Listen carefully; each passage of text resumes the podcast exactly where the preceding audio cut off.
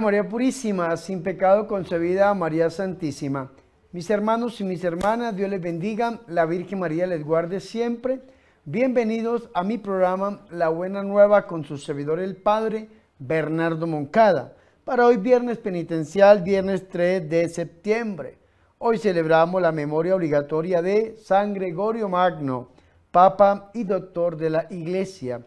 Y yo los invito a que escuchemos la Buena Nueva.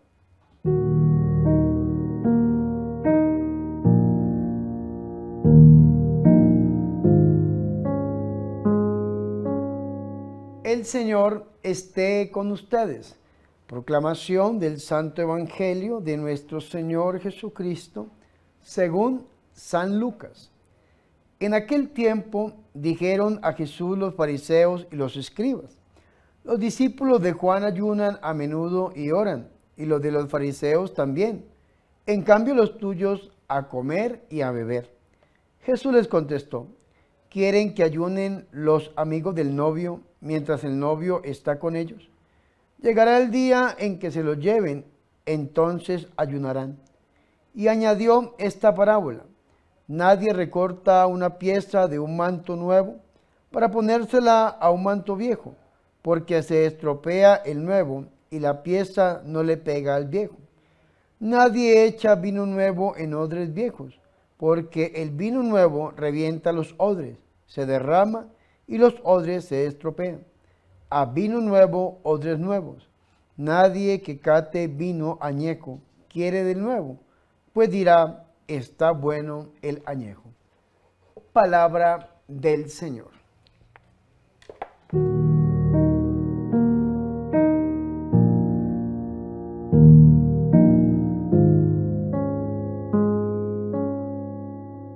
Hermanos y mis hermanas, qué alegría es para nosotros escuchar la palabra de Dios, el Santo Evangelio, la buena nueva, para hoy viernes penitencial 3 de septiembre, día en que nosotros celebramos la memoria obligatoria de San Gregorio Magno, Papa y Doctor de la Iglesia.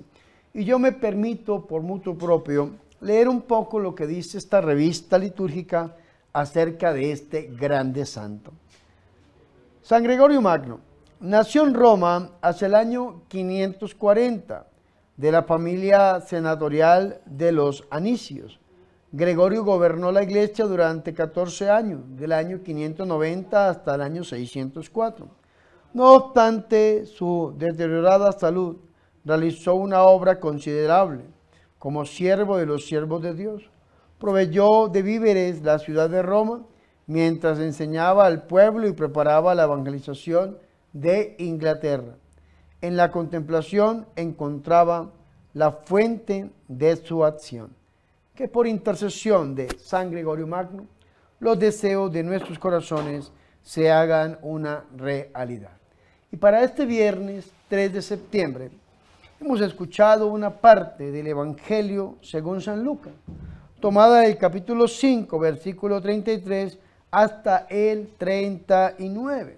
Y hoy vemos, mis hermanos, que inician la discusión de los fariseos en contra de nuestro Señor Jesús y de los discípulos de nuestro Señor y Salvador Jesucristo. Dice el versículo 33, que los fariseos se acercaron a Jesús y le dijeron, los discípulos de Juan ayunan frecuentemente y recitan oraciones igual que de los fariseos, pero los tuyos no se privan de comer y beber.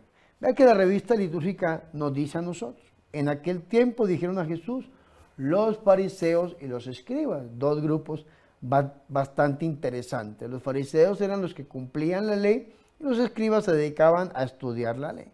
Y le dicen que los discípulos de Juan, ¿cuál Juan? Juan el Bautista, que a menudo oran y ayunan.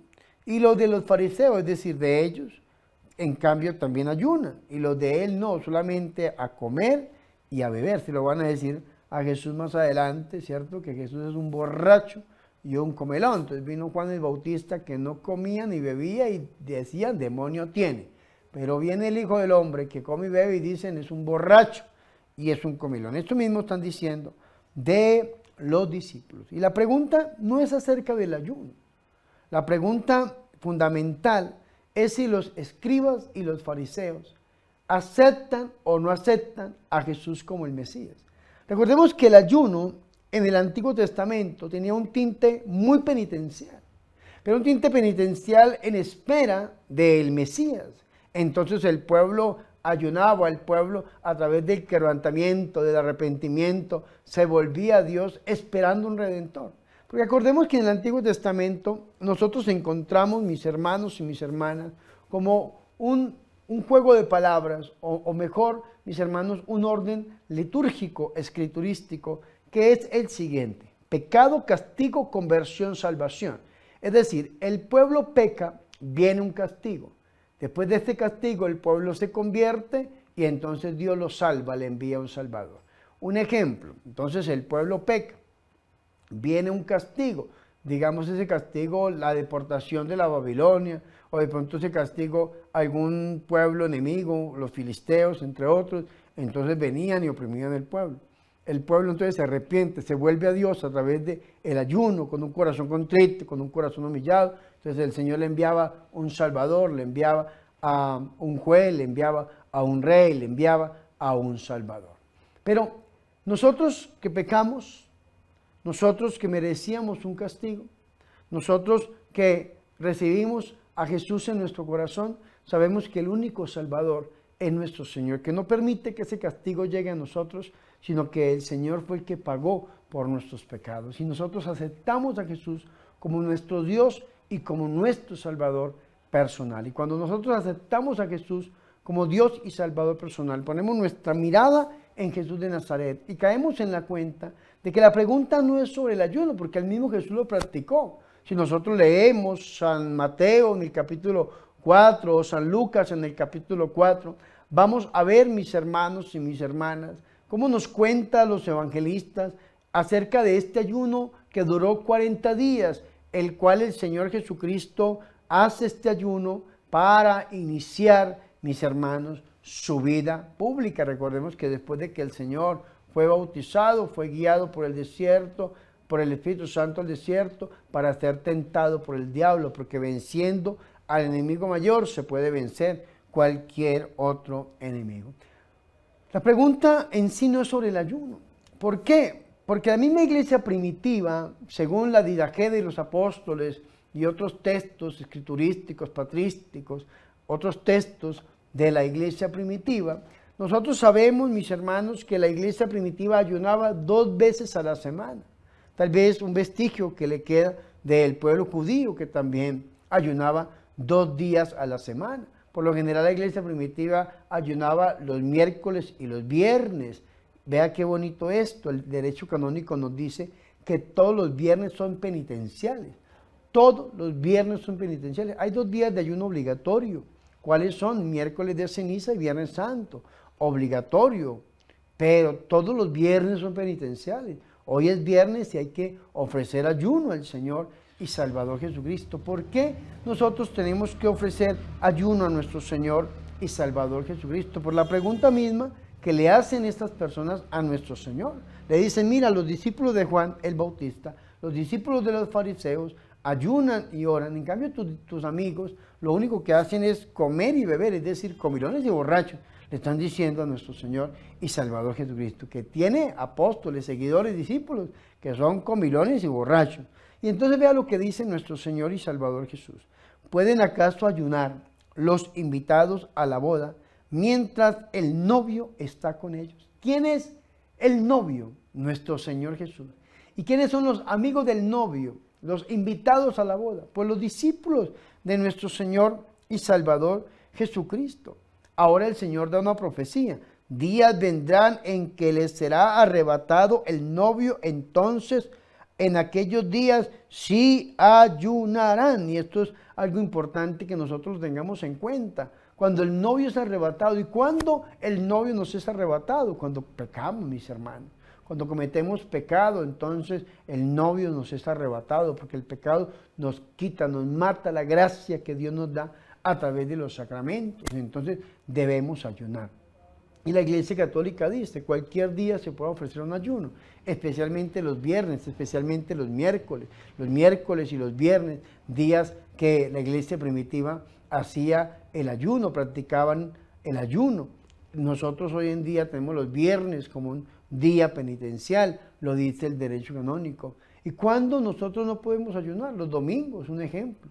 ¿Por qué? Porque el domingo es el día del novio, el Dominus Dei, el día del Señor, el día en que resucitó nuestro Señor y Salvador Jesucristo. Y si ese día el novio está con nosotros, nosotros no podemos ayunar, dice nuestro Señor y Salvador Jesucristo. Pero si hemos cometido pecado, mis hermanos, tenemos que ir al sacramento de la reconciliación, permitir que Dios a través de la iglesia nos reconcilie con Él, que el sacerdote o el obispo, que son los ministros de este sacramento, mis hermanos, pues a través del presbítero y del obispo, el Señor absuelva, perdone nuestro pecado. Y como una preparación mesiánica para abrirle el corazón a Jesús, para volverlo a aceptar en nuestro corazón, para activar, renovar los, los compromisos, las promesas bautismales, volvernos a acercar a nuestro Señor y Salvador Jesucristo, haciendo duelo, con tristeza en el corazón, porque dice el Salmo 50, versículo 19, que un corazón contrito y humillado, Dios no lo desprecia. Pero para nosotros podemos volver al Señor. No podemos continuar viviendo como el hombre viejo. No podemos continuar con, pegados al pasado. Tenemos que ser hombres nuevos en Jesús de Nazaret. Por eso el Señor nos da a nosotros una parábola muy, pero muy bonita. Y esta parábola es acerca de la tela vieja que se quiere pegar en el vestido nuevo o el vino nuevo con los odres viejos. No se puede un odre viejo aceptar el vino nuevo. ¿Por qué? Porque el vino por lo que hace es ensanchar el odre y entonces el odre se revienta, se pierde el vino se pierde el odre. ¿Qué quiere decir esto? Que nosotros tenemos que transformarnos a la altura de nuestro Señor y Salvador Jesucristo.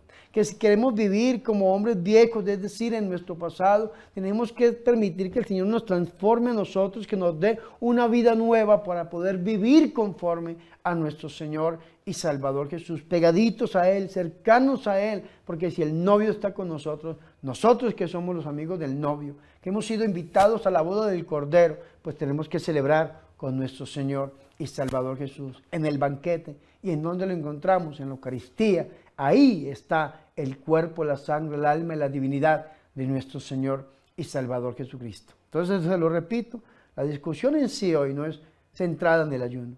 La discusión hoy es centrada si hemos aceptado o no hemos aceptado a nuestro Señor en el corazón.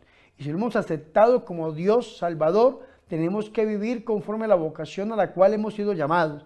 Y si no lo hemos aceptado y vivimos conforme a la carne, el mundo y el diablo, entonces lo que tenemos que hacer es ayuno, penitencia. Tenemos que mostrarle al Señor duelo, tristeza, un corazón contrito y humillado y pedirle al Señor que nos perdone para poder vivir verdaderamente la boda del Cordero, para poder celebrar con el Hijo de Dios. Y que, como dice la Biblia, así como vivimos aquí, viviremos allá. Y pidámoselo hoy al Señor, que todo esto lo podamos hacer a través del corazón inmaculado de la Santísima y de la Purísima Virgen María. Gloria al Padre y al Hijo y al Espíritu Santo, como era en el principio, ahora y siempre, por los siglos de los siglos. Amén.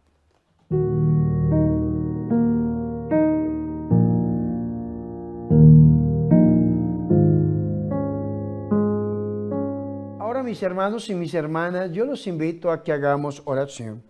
Te bendecimos, Padre, por el cáliz del vino nuevo, que sella tu alianza con nosotros por la sangre de Cristo. Haz que reviente nuestros odres envejecidos por la rutina, para que podamos asimilar la novedad del Evangelio. Virgen María, Madre de Dios, ruega por nosotros. Amén.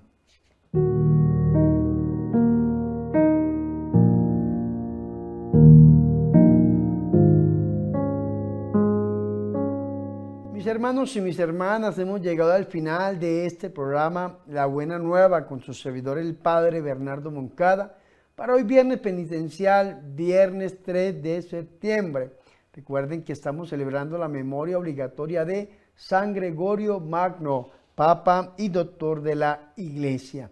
Le pedimos al Señor Jesucristo que nosotros hoy seamos iluminados por la luz de su Evangelio, que nosotros hoy podamos aceptar a Jesús en nuestro corazón, reconocerlo como nuestro Dios, nuestro Salvador personal, que renunciemos a los tres enemigos del alma, la carne, el mundo y el diablo, para vivir conforme a la vocación a la cual hemos sido llamados, que es ser hijos de Dios, que seamos verdaderamente vino nuevo en odres nuevos, para que así, mis hermanos, nosotros, al vivir aquí pegaditos a Jesús, allá en el cielo, estemos reinando con Él.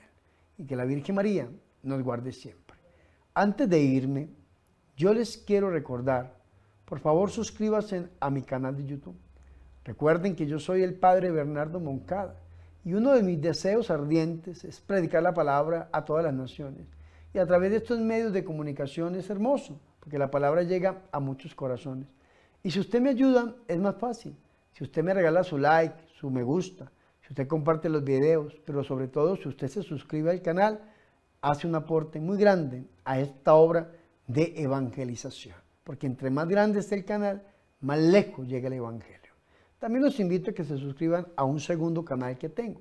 Se llama la Corporación Ángel. Esta corporación me ha invitado a ser parte de ella me han nombrado como director espiritual y director mismo de la fundación y con ella estamos creando una granja autosostenible para rehabilitar drogadictos, para rehabilitar alcohólicos. Y si usted quiere, mis hermanos, que esta granja siga creciendo, yo los invito a que también se suscriban a este canal de la Corporación Ángel, que ahí les dejo el link para que ustedes lo puedan encontrar.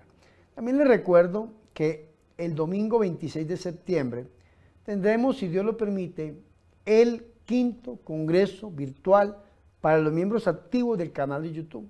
Si usted quiere participar de este evento, únase como miembro activo. Vaya, oprima el botón donde dice unirse, sale una ventana con tres posibilidades, siembra, cosecha y misionero. Usted se une en cualquiera de las tres y yo lo espero el domingo 26 de septiembre, de 9 de la mañana a 5 de la tarde, para compartir con ustedes este hermoso congreso de evangelización. Y por último, les recuerdo, mis hermanos, que estamos pidiéndoles encarecidamente que nos ayuden económicamente para el sostenimiento de nuestro ministerio. Estamos sacando, como le hemos dicho, el trapito rojo, es decir, un grito de auxilio. Ayúdenos.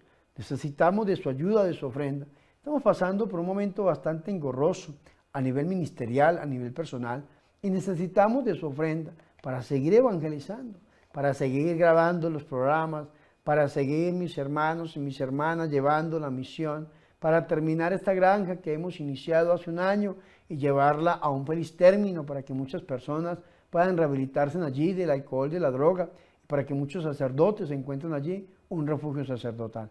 Así que si usted me quiere ayudar a que esos sueños se hagan realidad, yo lo invito a usted a que en las cuentas que aparecen en pantalla me extienda una ofrenda a través de PayPal, a través de Neki o a través de cualquier medio, usted lo puede hacer. Y yo oraré por ustedes para que el Señor los bendiga al ciento por uno. Y bueno, mis hermanos, no siendo más, le pedimos al Señor que bendiga nuestras vidas. El Señor esté con ustedes. Y la bendición de Dios Todopoderoso, Padre, Hijo y Espíritu Santo, descienda sobre ustedes y permanezca para siempre. Amén. Por favor, recen por mí. Recuerden que yo soy el padre Bernardo Moncada, su amigo, su sacerdote, que yo soy su servidor.